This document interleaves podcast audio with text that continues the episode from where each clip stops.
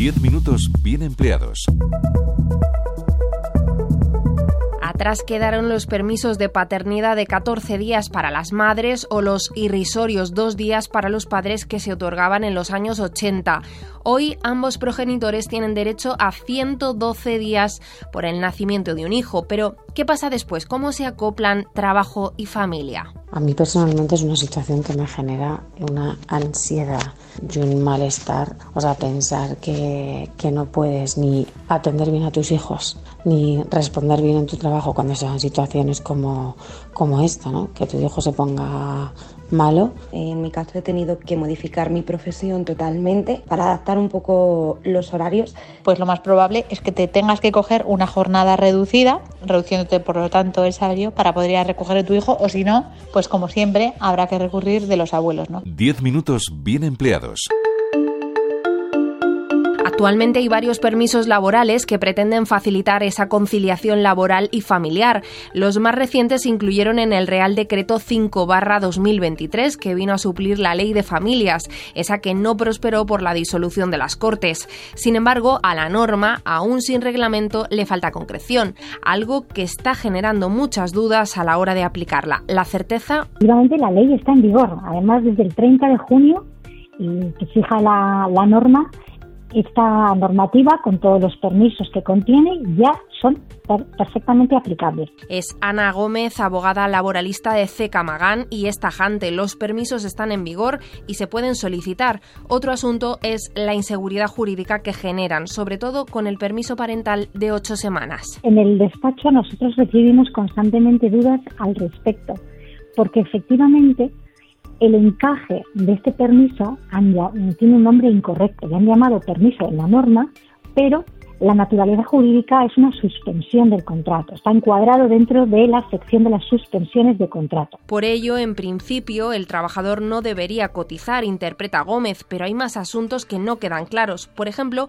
cómo repartir esas ocho semanas. Cuando la norma habla de ocho semanas, se está refiriendo sin duda a días completos, a jornadas completas la jornada mm, ordinaria que tenga el trabajador a tiempo completo.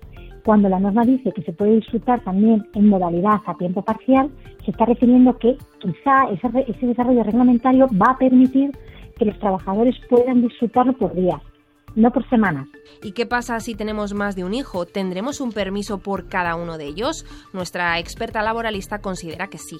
Aunque la norma, efectivamente, en su redactado, mm, alguien que puede ver ahí que no está clara, mi interpretación es que son hasta ocho semanas por cada hijo menor de ocho, años. Lo que la norma sí define es que esta pequeña excedencia no es retribuida, aunque se espera que lo sea a partir de agosto de 2024 para cumplir con la normativa europea. Junto a esta licencia de ocho semanas, el decreto también refuerza la adaptación de jornada, equipara pareja de hecho y matrimonio y por tanto ambas uniones generan un permiso pagado de 15 días y además se añaden permisos por fuerza mayor y por cuidados. Los flecos pendientes en cada uno de ellos los deberá resolver un reglamento que se está retrasando por la falta de formación de gobierno y con el perjuicio que ello supone. Lo apunta la abogada Ana Gómez. Con, suerte, porque a veces la seguridad social dicta a golpe de instrucción interna. Entonces es insólito la situación en la que nos encontramos, porque hay una gran inseguridad jurídica, un gran, una gran diversidad de operativas en este momento, y los trabajadores y las trabajadoras que se acogen a este permiso pues son los que los que están sufriéndolo. Oye, tómate todo el tiempo. De acuerdo. Que necesites. Gracias. Cinco, cinco semanas, seis semanas, lo que sea. Voy a necesitar diez o veinte años. Diez minutos bien empleados. Oye, Howard, a lo mejor podría trabajar desde casa. Y, y venir cuando me necesites, ¿Ya? ¿no? Y cuando venga tendré que traerme a mi hija, claro. Ya hemos visto la teoría, pero en la práctica, ¿qué está pasando? ¿Cómo se están gestionando los nuevos permisos? Eva Fernández es secretaria nacional de Igualdad del sindicato CESIF. Nos cuenta que hay muchos casos y que reina la confusión. No se quieren arriesgar a hacer algo ilegal y estamos en una situación de bloqueo en la que hay un permiso publicado desde, desde junio que las personas trabajadoras no pueden pedirlo porque la Administración no es capaz de tomar una decisión sobre eh, si tienen o no que cotizar y por lo tanto eh, están en un, en un momento de impasse esperando a ver qué decisiones se toman sobre ello. Precisamente en esa falta de reglamentos se escudaron desde el SAS, el Servicio Andaluz de Salud, para denegar el permiso a Laura, una médica residente. Mi bebé se puso enfermo, con una fiebre muy alta, tuvimos que acudir a urgencias y ante la imposibilidad de que acudiese al día siguiente a la escuela infantil y ya que carecemos de ningún otro tipo pues, de, de apoyo, soporte, pues yo decidí acogerme a uno de los nuevos permisos, en mi caso pues el derecho de solicitar hasta cuatro días por motivos familiares urgentes. Bueno, pues mi sorpresa viene cuando desde Recursos Humanos me dicen que si no hay hospitalización no tengo derecho a este permiso. Le reconocieron que ese permiso estaba en vigor, pero no sabían cómo aplicarlo y finalmente tuvo que tirar de días de asuntos propios para poder justificar su falta. Esto está pasando con trabajadores públicos, pero si nos fijamos en el sector privado encontramos situaciones muy similares. El supermercado donde trabaja María le niega tanto la reducción como la adaptación de su jornada. Y que no me la podían dar, que la única adaptación que me podían dar es es ir un día sí, un día, un día de mañana, un día de tarde, un día de mañana, un día de tarde. Yo para mí eso no, no me viene bien porque no tengo con quién dejar a mi hijo por las, para la, por las tardes.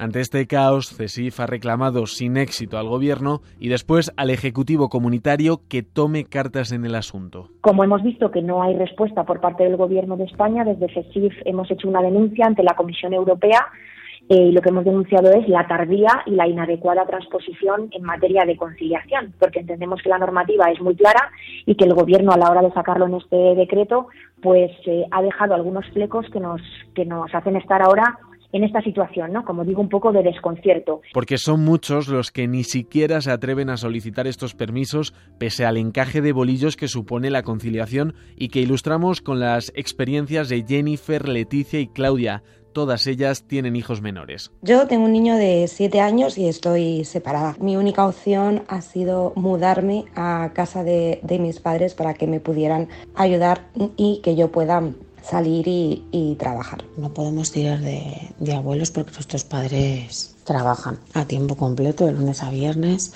y la única opción que tienes es pedirte días de vacaciones y gastar tus vacaciones para cuidar a un niño eh, que está malo. Si tienes más de uno, como es nuestro caso, que ahora tenemos tres, pues imagínate, ¿no? No tenemos eh, una persona trabajando en casa, pues porque no podemos eh, permitirnoslo. Y yo trabajo media jornada, lo que me permite llevarles y recogerles del colegio y de la escuela infantil y pasar las tardes con ellos. Qué bonita. ¿Va a la guardería? Sí. ¿Sí? Qué bien, yo la quiero llevar también. Porque es que si no, no sé cómo. No, no puedo. Al principio pagas para nada, ¿eh? Es que los tienes todo el día en casa. Ya. Es que pillan de todo. Ya. Diez minutos bien empleados. Ya hemos verificado que los permisos están en vigor, pero que ni el sector público ni el privado los están concediendo. Entonces nos preguntamos, ¿qué opciones tiene el trabajador? Nos explica Ana Gómez, laboralista de CECA Magán, que estamos hablando de un derecho del empleado.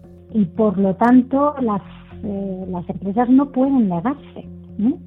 Si la empresa lo rechaza, esa persona trabajadora ya puede reclamar directamente en un procedimiento que tenemos previsto en la ley en materia de conciliación. Son procedimientos relativamente rápidos, a diferencia de los demás, ¿no? Que, que conllevan que al final el juez es el que tomará la decisión y aclara que el magistrado tendrá en cuenta por encima de todo el interés del menor y ojo, porque incluso el trabajador podría tener derecho a una indemnización llegado el caso. Si el juez al final va a decidir que debió darle permiso, va a declarar que es vulnerador de un derecho fundamental a la igualdad. Y eso tiene consecuencias muy serias, porque eso significará una indemnización adicional a abonar a ese trabajador por haber tenido una, un rechazo ¿no? a su permiso parental. Gómez insiste, son procesos judiciales eh, relativamente rápidos y ante el temor de los trabajadores a posibles represalias, cabe recordar que la norma contempla como nulos los despidos cuando se haya pedido uno de estos permisos o se haya disfrutado. Y esto sí que es trascendental a la hora de que las empresas eh, tomen una decisión de despido. Porque la nulidad objetiva no necesariamente tiene que tener un móvil discriminatorio, es que estando en esa situación, si te despiden, el despido es nulo.